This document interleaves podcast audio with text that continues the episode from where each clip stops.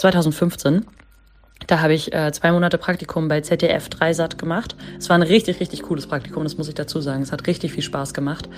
Aber meine Bezahlung bestand einfach darin, dass ich einen 80 Cent Kantinengutschein bekommen habe, der mir ausgezahlt wurde, beziehungsweise den ich gegenrechnen lassen konnte, wenn ich was gekauft habe in der Kantine, was einen höheren Warenwert als das hatte. Sprich, man wurde mit sowas wie einem Sunnyfair-Gutschein bezahlt. Das ist Druckausgleich, der Podcast des Journalist, dem Magazin für JournalistInnen in Deutschland. Und in der heutigen Folge geht es um die Frage, Ann-Kathrin, wie viel Praktika musstest du eigentlich schon machen und wie viele davon waren eigentlich unbezahlt? Ich bin mir sehr sicher, es war irgendwas zwischen 3 und 20 und ich bin mir sehr sicher, verdient habe ich mit dem Praktikum zumindest am Ende fast gar nichts.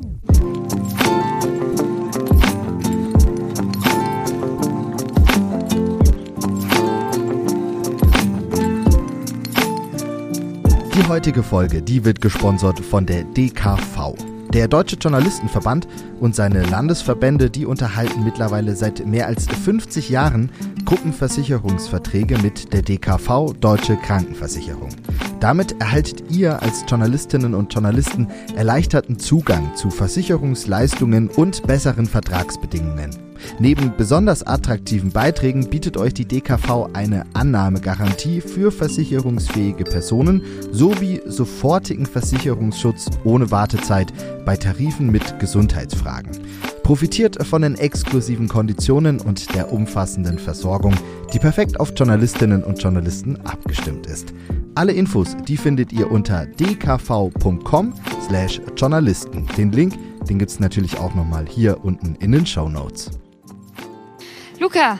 Ah, Ann-Kathrin, Mensch, du, ey, es ist so lange her, wirklich, es ist gefühlt so lange her, äh, unsere letzte Aufnahme. Ich weiß gar nicht mehr, wie das geht.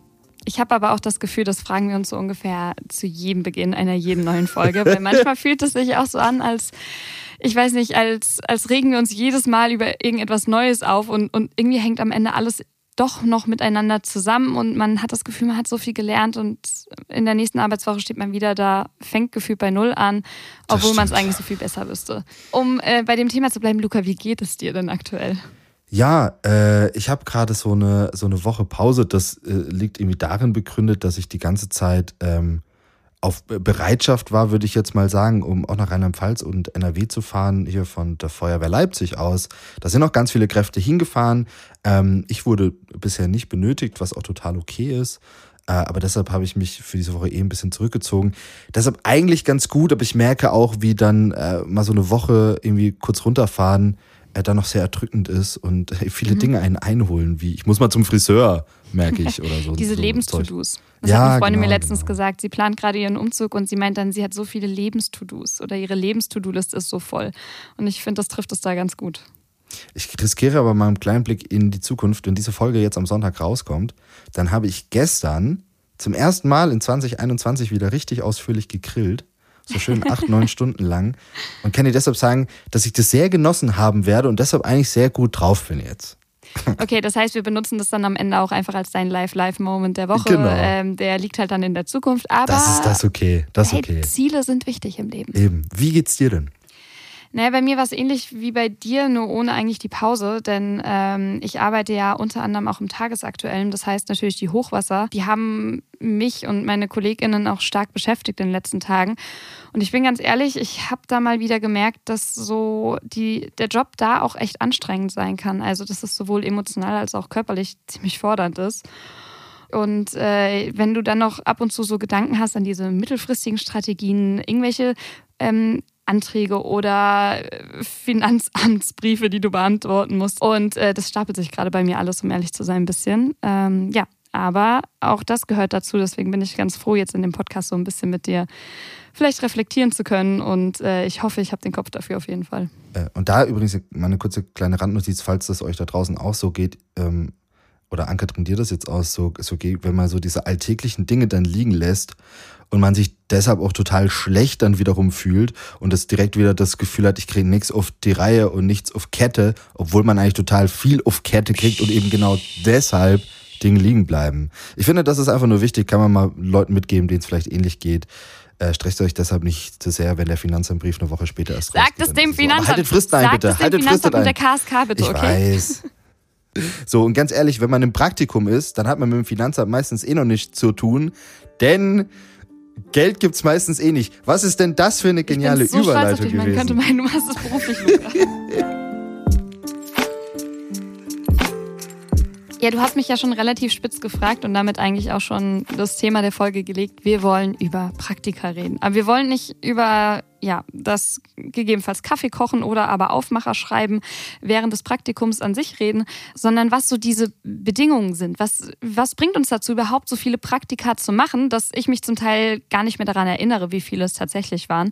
Was bringt uns dazu, diesen Weg der Ausbildung zu gehen und was macht das mit uns, wenn wir dann ähm, am Ende gegebenenfalls mit einem Minus auf dem Konto dastehen und wir vielleicht im Worst Case gar nicht mal so viel gelernt haben am Ende?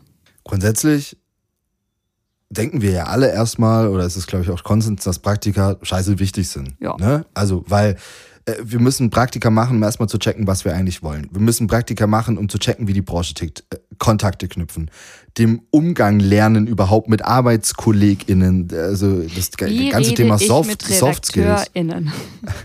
ja, genau.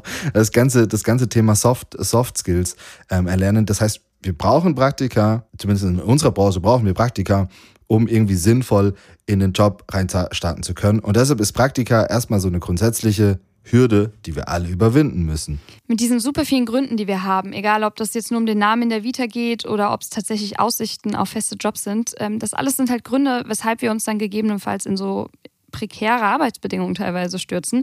Vielleicht erinnerst du dich noch an die Folge, Luca, mit der Selbstständigkeit. Ähm, da haben wir mit Katrin Wiesolowski gesprochen, die unter anderem beim Journalist selbst auch einen offenen Brief verfasst hat an äh, zwei Chefredaktionen, bei denen sie Praktika gemacht hat. Und ähm, sie hat uns da noch eine kleine Anekdote damals erzählt, die mir echt stark im Kopf geblieben ist. Einen Monat noch Hospitanz gemacht habe, um danach eine Freimitarbeit dort zu machen und ich habe die ganze Zeit kein Feedback gehalten während dieser Hospitanz. Deswegen dachte ich, es läuft alles super und prima. Und am Ende bekomme ich halt irgendwie gesagt, ja, hm, war jetzt nicht so super, aber wir würden dich ja irgendwie weiter ausbilden, wenn du möchtest. Aber ich hätte dafür halt auch umziehen müssen. Und äh, dann hieß es, ja, vielleicht solltest du erstmal irgendwo bei, in der Isomatte schlafen, weil wir wissen ja jetzt nicht, ob du sicher den Job dann hast, frei, selbst frei nicht. Und du solltest immer erreichbar sein. Und das ist halt auch einfach total respektlos. Und in dem Moment dachte ich mir so, wow, also, was geht? Und ich finde, das fasst so zwei Aspekte krass zusammen. Nämlich zum einen, Praktika sind eine ganz alltägliche Währung, wenn es darum geht, dass wir ausgebildet werden wollen. Ich rede jetzt gar nicht davon, ganz bei Null anzufangen mit dem Wissen, sondern auch einfach, um weiterzukommen, um gegebenenfalls die Skills, die man sonst wo gelernt hat, vor allem zum Beispiel im Studium oder auf einer Journalistenschule, dass man die dann auch anwenden kann. Und der zweite Aspekt ist einfach, wir benutzen dann wiederum diesen, ja, diese Erfahrungswerte, um dann an ohnehin schon prekäre Jobs zu bekommen. Das ist halt einfach von Grund auf ein verkapptes Prinzip. Und manchmal habe ich das Gefühl, außer uns, die davon in erster Linie dann betroffen sind und gerade die Jüngeren, hinterfragt das so richtig niemand. Und gleichzeitig, und das ist mir gerade wieder aufgefallen, als wir den Ton von Katrin gehört haben, ist es fühlen, also muss man sich irgendwie als junger angehender Journalist, als junge angehende Journalistin immer so als Bittsteller fühlen. ja. Als ob ich jetzt hier so komplett dankbar sein muss, dass ich jetzt hier mein Praktikum machen darf. Und das geht halt so weit, dass gesagt wird, schlaf doch einfach auf dem Boden. Also das muss man sich mal überlegen, was da für eine Forderung aufgestellt wurde. Und wenn so Basic Needs, also so grundlegende Sachen wie Essen und Schlaf und überhaupt, ja, bloßes Existieren ähm, schon gar nicht mit einberechnet werden bei so etwas. Wie war das denn bei deinen Praktika? Ich würde gerne sagen, es war unterschiedlich. Aber um ehrlich zu sein, nur weil die Bezahlung zwischen gar nichts, 220 Euro und irgendwie 500 Euro variiert hat, war das zu jedem Zeitpunkt zu wenig, um davon zu überleben. Also das heißt, jedes einzelne Praktikum war bei mir eigentlich eine Minusrechnung, eine Negativrechnung. Ähm, weil wie willst du das denn auch machen? Du musst ein WG-Zimmer bezahlen, wenn es deine Eltern eben nicht können. Du musst ähm, gegebenenfalls dann das Zimmer untervermieten, das ist mit Aufwand verbunden. Nicht immer kriegst du das auch hin. Und du musst dann am Ende des Tages entweder dich um Stipendien bemühen oder eben Nebenjobs schaffen. Und so war es bei mir in den meisten Fällen eigentlich, dass ich dann ähm, tagsüber im Praktikum war und abends Kellnern gegangen bin. Aber um ehrlich zu sein, ich war richtig tot in diesen Phasen. Krass, ich muss ehrlich gestehen, dass ich das so gar nicht kenne. Also, dass ich da wirklich auch nur den Blick von außen drauf haben kann. Ähm, weil ich da, glaube ich, wirklich Glück hatte. Ich habe exakt ein Praktikum äh, gemacht und bin dann da direkt in, in, dieser, in diese Firma reingewachsen und dann irgendwie auch erstmal da geblieben, äh, was irgendwie so meine Praktikumszeit, glaube ich, ganz gut ersetzt hat. Ähm, dort habe ich äh, dann einfach eine Wohnung gestellt bekommen, dafür kein Geld, was aber total geil war, weil ich glaube, das ist ja das Problem, dass diese Praktikumsgehälter, wie du ja auch gerade gesagt hast, überhaupt nicht äh, die Realität auch widerspiegeln, was den Wohnungsmarkt angeht und so weiter. Und trotzdem muss ich aber auch sagen, obwohl ich die Wohnung dann hatte, von irgendwas musste ich ja trotzdem auch leben. Hätte genau. ich mein. Stipendium damals nicht gehabt, wäre das schwierig geworden und hätte auch mein Praktikum dann wahrscheinlich nicht möglich gemacht. Nicht ohne irgendwie finanzielle Unterstützung von meinen Eltern, weil BAföG hätte es auch nicht mehr gegeben. Genau, und das meinte ich auch damit. Es ist letztlich egal, ob das 200 Euro sind oder ob es 500 Euro sind und selbst wenn es bis zu 600 hinaufgeht, ähm, weil laut der Seite berufsstadt.de kriegen wir auch in der Medienbranche durchschnittlich, und ich, wir reden jetzt hier nur von der allgemeinen Medienbranche, ähm, knappe 490 Euro ähm, im Monat pro Praktikum. Und da braucht man nur die ganz einfache Rechnung aufzumachen, sich den Mietspiegel von großen, gerade Medienstädten, sage ich jetzt mal, ähm, anzugucken, äh, zu überlegen, wie viel Krankenkassenbeiträge äh, man noch zahlen muss. Und dann am Ende willst du ja noch essen, trinken vielleicht, wenn du und ja. Ja, komm, da müssen wir überhaupt nicht mehr drüber reden. Äh, und, und, und das, das Geile ist ja, das muss ich übrigens noch ergänzen, äh, also in meinem Fall ging es zum Beispiel auch um ein Pflichtpraktikum. Hätte genau. ich so ein Praktikum ja. ja nicht gemacht, hätte ich mein scheiß Studium nicht bestehen können. Da, da wäre ich einfach, ja, dann haben wir halt Pech gehabt, Herr Schmidt-Walz.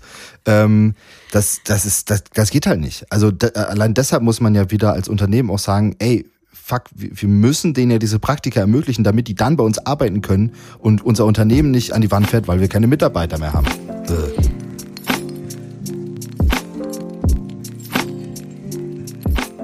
Egal ob es ein Vorpraktikum ist, was manche ja vor dem Studium machen müssen, was bei uns auch so war, oder ob das das Pflichtpraktikum ist. Man klopft sich ja super, super schnell auf den Rücken und ähm, ist total berechtigterweise stolz auf sich, dass man so viel gegeben hat, dass man so viel geackert hat, sowohl im Praktikum als auch vielleicht, um das möglich zu machen. Aber dass es eigentlich ähm, keine Pause gibt, dass man ja auch vielleicht wieder ins nächste Semester stolpert und dass so, so viel auf einen einprasselt nicht nur Karrieresorgen, sondern auch all die finanziellen Begleitumstände, die damit einherkommen, das vergisst man dann ganz gerne. Und das sieht auch Luisa Tome so. Sie ist derzeit an der DJS äh, Schülerin, das heißt, sie ist an der Deutschen Journalistenschule derzeit in der Ausbildung. Fun Fact, auch dort stehen demnächst äh, nochmal zwei längere Praktika an. Seit über vier Jahren arbeitet sie als freie Journalistin und hat in diesem Zeitraum natürlich auch einige Praktika gemacht. Praktika, die sie unter anderem an dem Punkt, also die DJS, geführt haben, an, der sie, an dem sie jetzt gerade ist, aber die eben auch viel von ihr verlangt haben. Trotzdem muss ich aber auch sagen, alle Praktika, die ich gemacht habe, waren eine mega Erfahrung, äh, aber auch alle eine extrem schwierige Zeit. Also ich habe super viel gelernt, ich habe kein Praktikum, das ich gemacht habe, möchte ich missen, äh, aber bei keinem Praktikum war nicht äh, sofort nach der Freude auch die Frage, wie finanziere ich das, wo lebe ich dort, ähm, brauche ich dafür noch einen Kredit. Und ich finde, sie spricht da einen total wichtigen Punkt an, weil ja, solche Praktika, die fordern eben sehr, sehr viel und das auf verschiedenen Leveln. Also die fordern ja nicht nur viel von dir, ähm, wenn du 9 to 5 vielleicht dann dort am Schreibtisch sitzt und dort ähm, integriert werden sollst und viel lernen sollst und das ja auch möchtest, sondern eben auch von den Rahmenumständen. Kann ich mir das überhaupt leisten? Ähm, wie ziehe ich jetzt um? Wie organisiere ich jetzt innerhalb von ein, zwei, drei, vier Wochen vielleicht diesen Umzug, um dann während meiner Semesterferien wegzuziehen. Und dann stehst du halt da, freust dich über die Zusage und am Ende weißt du gar nicht, ob das gerade eine sinnvolle Idee ist, dieses Praktikum anzunehmen. Ich finde, das ist auch nochmal so ein anderer Punkt, ne, wo man das ganze Thema von der anderen Seite beleuchten kann. Denn ähm, auch wenn ich mich für ein Praktikum bewerbe, ich weiß noch lange nicht, wie läuft es denn da ab. Ganz oft ist es ja so, dass man Praktikanten nimmt und vielleicht auch als Unternehmen auch braucht, was ja erstmal auch okay ist, aber dass dann diese Betreuung gar nicht da ist, ähm, eine Betreuung, die es aber ja durchaus bräuchte.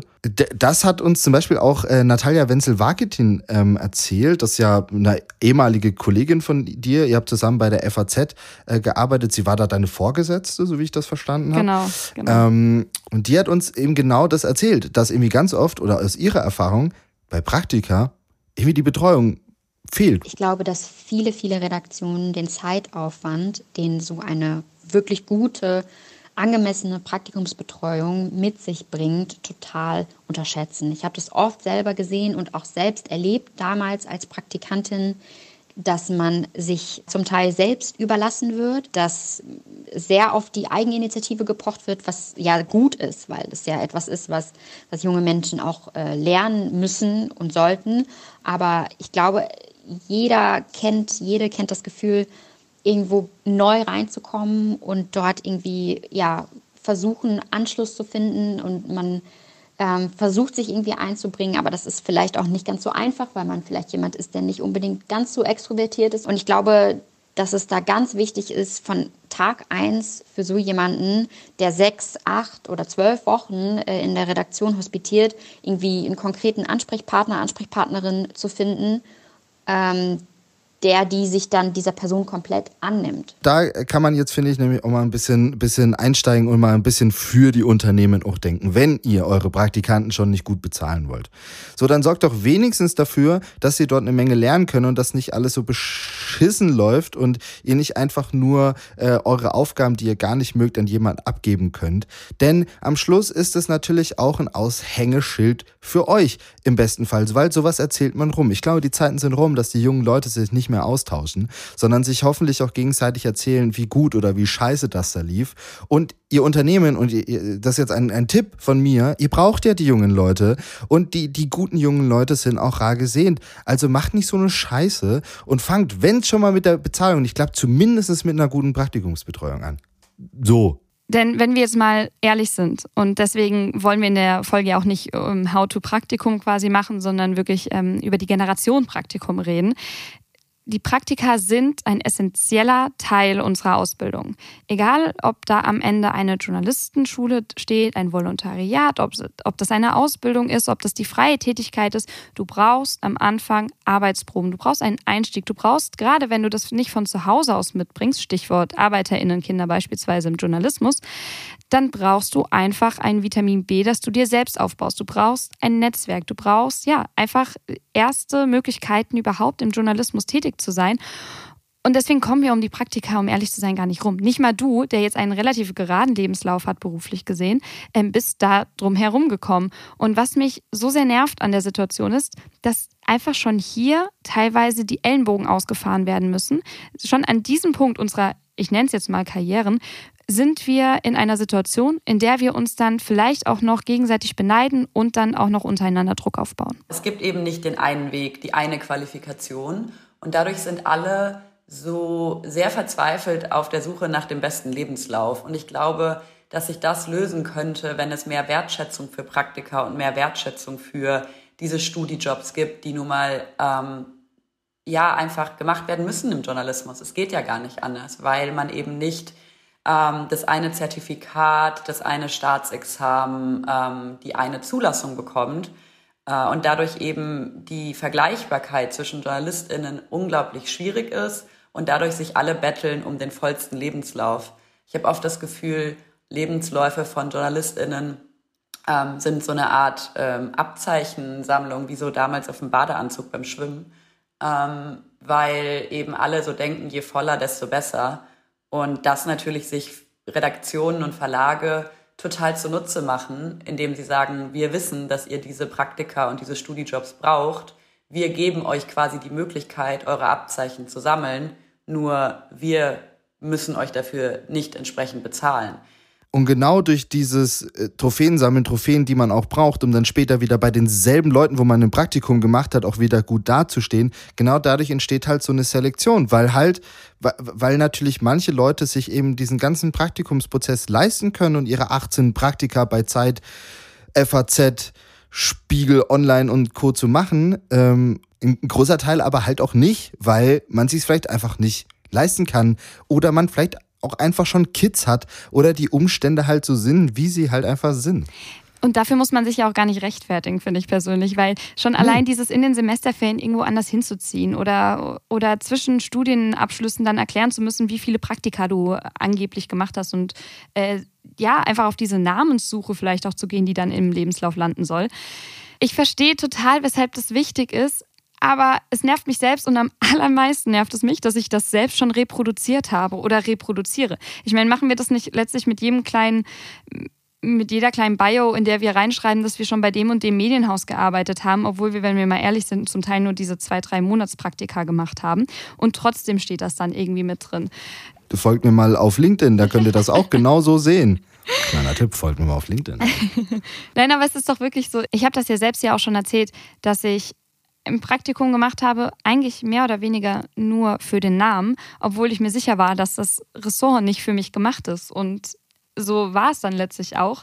Ich meine, ich bereue es nicht. Und das ist auch ja ein Punkt, den, den Luisa genannt hat. Sie, sie bereut es nicht, ihre Praktika gemacht zu haben. Und auch für mich stand an dem Ende des einen Praktikums, wo ich 1,20 Euro pro Stunde bekommen habe und drei Wochen eine Kamerafrau vertreten habe, deren Vertretung normalerweise, ja, wenn ihr wisst, also Kamerafrau startet vielleicht bei 300 Euro pro Tag oder ähnlichem an Tagessatz und, und kann äh, beliebig weit hochgehen.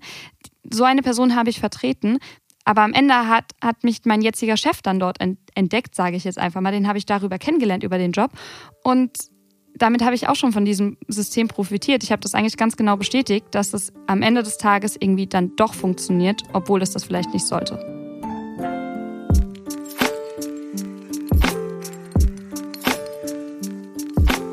Der Journalismus muss da offener werden und diese ganzen Firmen müssen da offener werden. Und deshalb haben wir auch nochmal mit den Häusern auch sprechen wollen, vor allem auch mit den großen Häusern. Und wir haben mit einem sprechen können, der uns ein paar Fragen beantwortet hat. Und zwar mit Jochen Wegner, Chefredakteur von Zeit Online. Bevor du jetzt anfängst, Luca, ja. Wie hat es sich denn eigentlich so angefühlt, einen der, den Chefredakteur eines der größten äh, Medienhäuser oder eine der größten Online-Redaktionen in Deutschland äh, damit zu konfrontieren, weshalb sie so bezahlen, wie sie bezahlen und weshalb sie ähm, Praktikanten und gegebenenfalls auch die nicht vorhandenen VolontärInnen so fördern, wie sie sie fördern. Das ähm, war tatsächlich ganz spannend, weil am Anfang, als äh, wir überlegt haben, ihn zu fragen, war mir das relativ latte, einfach nur, weil ich wieder mal gemerkt habe, was für ein krasser Quereinsteiger ich in diese Branche bin und deshalb ich auch erstmal gar nicht die, die Bedeutung dieses Gesprächs erkannt habe. Jochen Wegner, Chefredakteur von Zeit Online.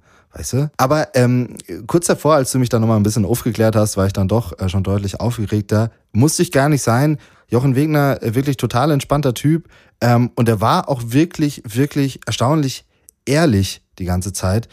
Und ich habe ihn erstmal gefragt, äh, wie man denn bei der Zeit grundsätzlich ein Praktikum machen kann, wie man denn da rankommt, weil für mich ist die Zeit auch, das ist halt irgendwo ganz weit weg und dahin zu kommen ist ganz, ganz schwierig.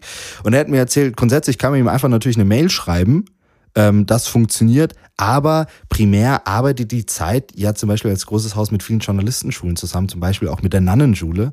Ähm, und dort greifen die sich quasi die Praktis dann direkt von den Schulen ab. Und für mich klingt das erstmal nach einer großen Hürde, die Diversität einschränkt. Und das habe ich auch Wegner gefragt. Es gibt ja mehrere Antworten darauf. Die eine ist, sind alle Leute, die von Journalistenschulen kommen, nicht divers? Und da würde ich sagen, das, das stimmt zumindest äh, insofern nicht mehr, als sich die Schulen extrem viele Gedanken darüber machen. Auch über Herkunft, über Klasse. Menschen, deren Eltern nicht Lehrer sind, sondern vielleicht äh, auf dem Bau gearbeitet haben oder arbeiten oder eine Imbissbude betreiben, sind, können solche Menschen auch Journalisten werden und studieren und so weiter. Natürlich können sie das, aber man achtet viel stärker auf den Hintergrund. Das klingt ja jetzt erstmal ganz gut. Also man hat den, man hat den Anspruch bei, bei Zeit Online ähm, oder Jochen Wegner hat den Anspruch, ähm, dass die auch der Nachwuchs diverse aufgestellt ist. Aber dann frage ich mich an so einem Punkt immer, und das ist jetzt gar nicht nur auf ihn gemünzt, sondern das ist leider wieder etwas sehr Grobes, Allgemeines, Strukturelles. Wo ist denn dann die Förderung für genau solche Leute? Die kommen ja nicht ausschließlich von den Journalistenschulen. So viele gibt es dann auch wiederum nicht. Jochen Wegner hat mir auch erzählt, dass die Zeit auch genau sowas mal gemacht hat, also ganz spezielles Praktikum Praktikumsprogramm eben ähm, mit Leuten, die nicht auf einer Journalistenschule waren, die einen ganz anderen Background hatten, einfach einen spannenden Lebenslauf. Ähm, hat aber auch gesagt, dass es für die Zeit an sich sehr schwierig ist, sowas zu machen, denn äh, das Haus hat einfach selbst keine Strukturen, das eine gute Ausbildung des journalistischen Grundwissens ermöglicht. Das ist auch so deren Begründung, ähm, warum sie das quasi eher über die Journalistenschulen machen ähm, als direkt. Ähm, er betont zwar auch, dass jeder einfach mit einem Thema ankommen könnte ne, und ihm via hat er mir so gesagt, jochen.zeit.de, schreibt euch gerne die Mailadresse auf, äh, eine Mail schreiben kann. Und trotzdem glaube ich, dass hier ganz klar ist, du kannst eine noch so gute Journalistin sein, wenn du es nicht auf einer der Partnerschulen schaffst, kommst du erstmal wahrscheinlich auch nicht bei der Zeit rein. Ist ja eine legitime Erklärung zu sagen, wir haben die Struktur einfach nicht, um, um den Nachwuchs irgendwie ja. zu fördern. Da muss ich aber fragen, und das geht wieder hier an dieser Stelle nicht nur an die Zeit, sondern auch an viele, viele andere Häuser, die entweder gar keine oder nur wenige Stellen dafür anbieten. Wo ist denn dann, also wo soll denn dann der Nachwuchs ausgebildet werden, wenn nicht vielleicht auch in hauseigenen Volontariaten ähm, oder anderen Ausbildungsformen? Beispielsweise es gibt öffentlich-rechtliche Institutionen, die haben ein sogenanntes RIA, also ein RedakteurInnen in Ausbildung. Ja, das ist für Leute, die schon relativ berufserfahren sind, aber die einfach nochmal so ein blauen Haken, sage ich jetzt mal, brauchen. Sowas gibt es ja durchaus. Und gerade bei den privatwirtschaftlichen, da liegen die Gründe natürlich noch viel, viel tiefer. Das ist, das ist mir auch bewusst. Aber gerade da finde ich es dann eben so, so schade, dass so spannende Häuser wie eben die Zeit keine eigenen Leute dann ausbilden oder eben den Nachwuchs dann wirklich nur bis zum Praktikum fördern. Und wenn man es dann trotzdem erstmal geschafft hat, über jochen.zeit.de, ich sage Adresse so ein paar Mal, ein Praktikum zu bekommen, dann kommt trotzdem auch bei der Zeit schon die nächste Hürde, die selektiv wirken kann. Wir haben es jetzt schon ganz oft gesagt, aber auch hier nochmal das Thema Geld. Ich habe jetzt die Zahl nicht im Kopf. Es ist ein akzeptabler bis schlechter Betrag natürlich. Äh, man wird davon nicht reich, aber wir zahlen auf jeden Fall was, ja. Nachträgliche Info von ihm dazu, 600 Euro bekommt man bei der Zeit. Das ist schon überdurchschnittlich, reicht aber halt trotzdem nicht und das weiß er auch selbst. Und das ist natürlich nicht ausreichend, um äh, das Leben in, äh, auch Berlin ist nicht mehr so günstig, wie, also jetzt von Berlin spreche ich nicht mehr so günstig wie früher.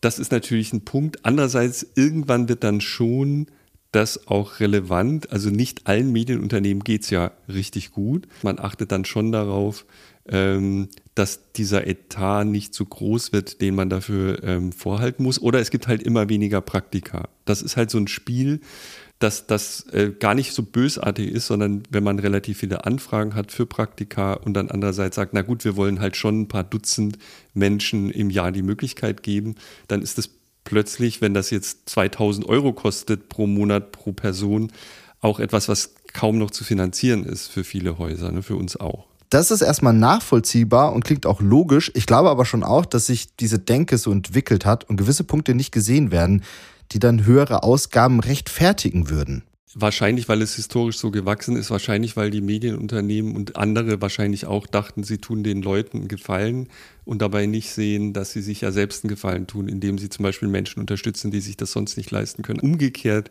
schafft das ja auch den Blick, nicht mehr irgendwelche Praktikanten zu nehmen und Hospitanten und Innen, sondern halt ähm, auch welche, wo man sagt, okay, da haben beide Seiten was davon. Das ist zum Beispiel ein Kriterium, das, das ich wichtig finde. Ich finde es dann ähm, gelungene Hospitanz, wenn beide Seiten sagen, wir, wir haben da was gelernt und voneinander gehabt. Natürlich äh, suchen wir Leute, die, die wir auch einsetzen umsetzen können. Aber das ist ja auf der anderen Seite das, was die auch wollen. Also sie wollen ja nicht den ganzen Tag rumsitzen und jemandem über die Schulter gucken, sondern produktiv sein. Insofern ist das, glaube ich, eine Ehe im Himmel, wenn man es hinkriegt, so eine Win-Win-Situation da zu bauen.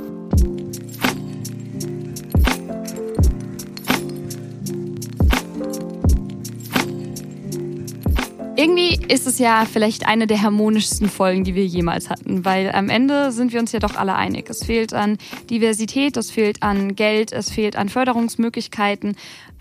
Nicht nur trotz, sondern auch weil es so viele verschiedene Ausbildungswege gibt und wir halt einfach so eine ganze Generation von PraktikantInnen sind, zumindest zu irgendeinem Zeitpunkt, weil uns ein bloßes Studium oder auch eine Ausbildung einfach noch nicht reicht, um uns gegebenenfalls from scratch, also wirklich von Grund auf, unseren Berufsstart aufzubauen und vorzubereiten. Deswegen, Luca, um ehrlich zu sein, mir fällt es hier ein bisschen schwer, handfeste Lösungen anzubieten.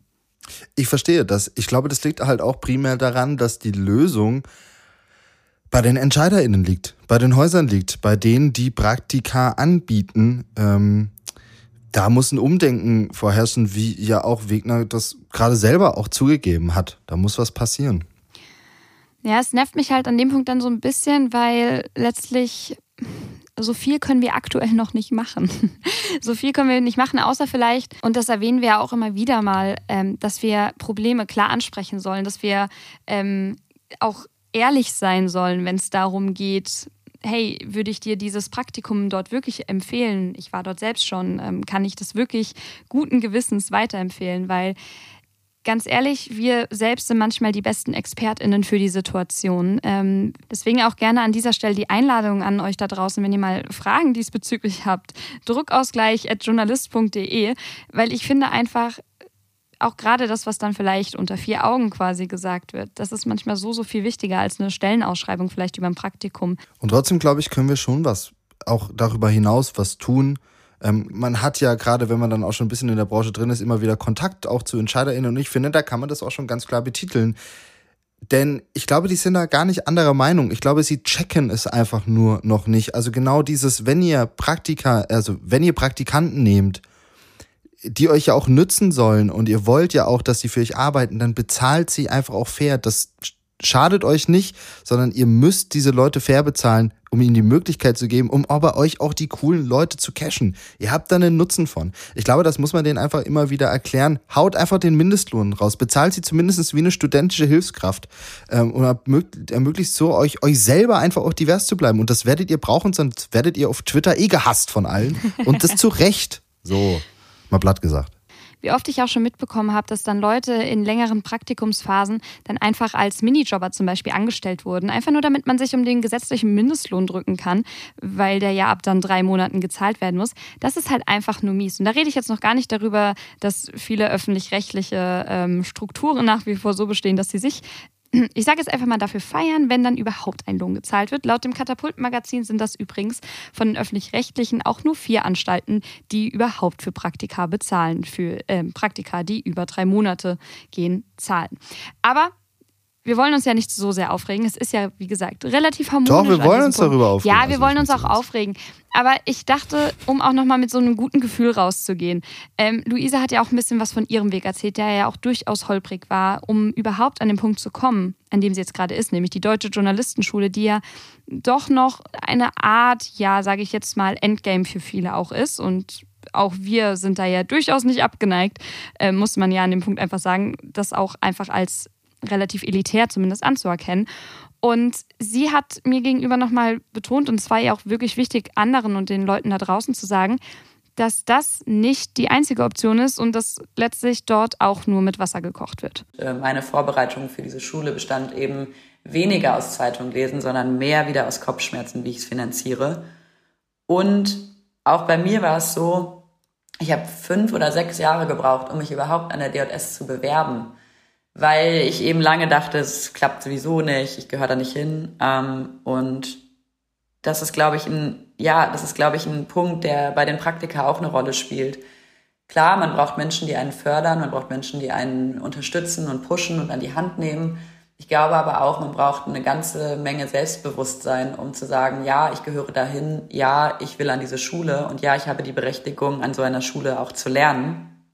Und der zweite Punkt ist, ich kenne halt auch sehr, sehr viele, die es ohne geschafft haben. Und ich kenne sehr, sehr viele extrem gute JournalistInnen, die nicht an der Deutschen Journalistenschule oder an der Rinandenschule waren.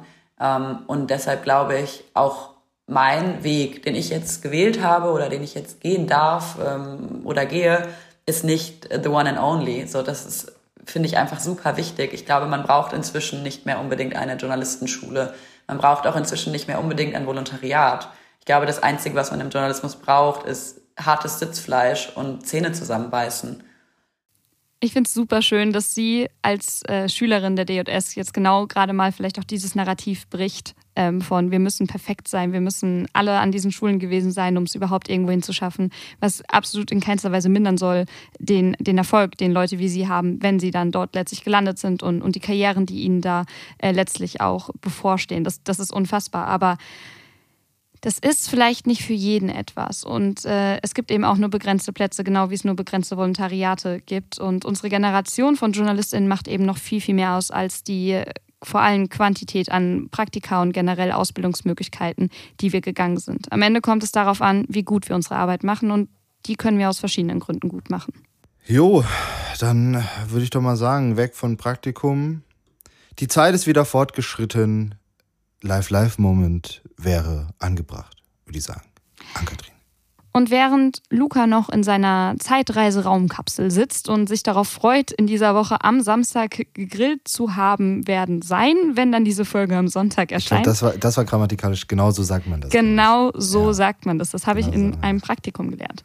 Ähm, möchte ich etwas sehr, sehr Banales erzählen. Nämlich, ich weiß, es hat niemand danach gefragt, aber ich war in dieser Woche einmal in der Mittagspause eine Dreiviertelstunde bummeln in der Innenstadt. Ich habe nichts gebraucht, ich habe nichts gekauft, ich habe nur einen Kaffee getrunken, aber es war mitten am Tag.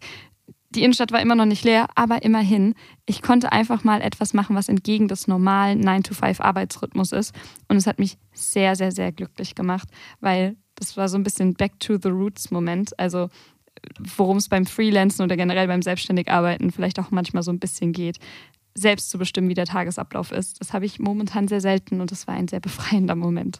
So, an dieser Stelle, ihr hört uns ja eh gleich nochmal. Ich glaube, ähm, wir müssen wieder ein bisschen was auch reflektieren, äh, einfach weil wir ja auch gerade festgestellt haben, wie schwierig es ist, eine Lösung zu diesem ver, ver, wie, sagt man, verhexten Thema zu, ähm, zu, zu finden. Ja, mir ist, um ehrlich zu sein, während der Folge, während der Vorbereitung auch aufgefallen, wie viel Zeit ich in Praktika, in die Umzüge ähm, investiert habe, wie viel Geld ich da reingesteckt habe, wie viel Schulden ich damit gemacht habe und äh, wie teilweise unbequem die provisorischen Betten waren, auf denen ich da irgendwie in der Zeit geschlafen habe. Ähm, ich glaube, ich muss da tatsächlich mir mal kurz auf die Schulter klopfen, mache für heute Feierabend und wir hören uns dann die Tage. Währenddessen schreibt uns druckausgleich.journalist.de bei LinkedIn, bei Instagram unsere Kontakte sowie die Kontakte oder äh, Projekte unserer GesprächspartnerInnen von heute findet ihr natürlich wie immer in den Shownotes, da auch alle weiteren Infos, unsere Quellen, die wir hier verwendet haben. Wir hören uns beim nächsten Mal. Ann-Kathrin, ruh dich aus, hau dich hin. Sehr Yay. Gut. Yay. Tschüssi. Ciao.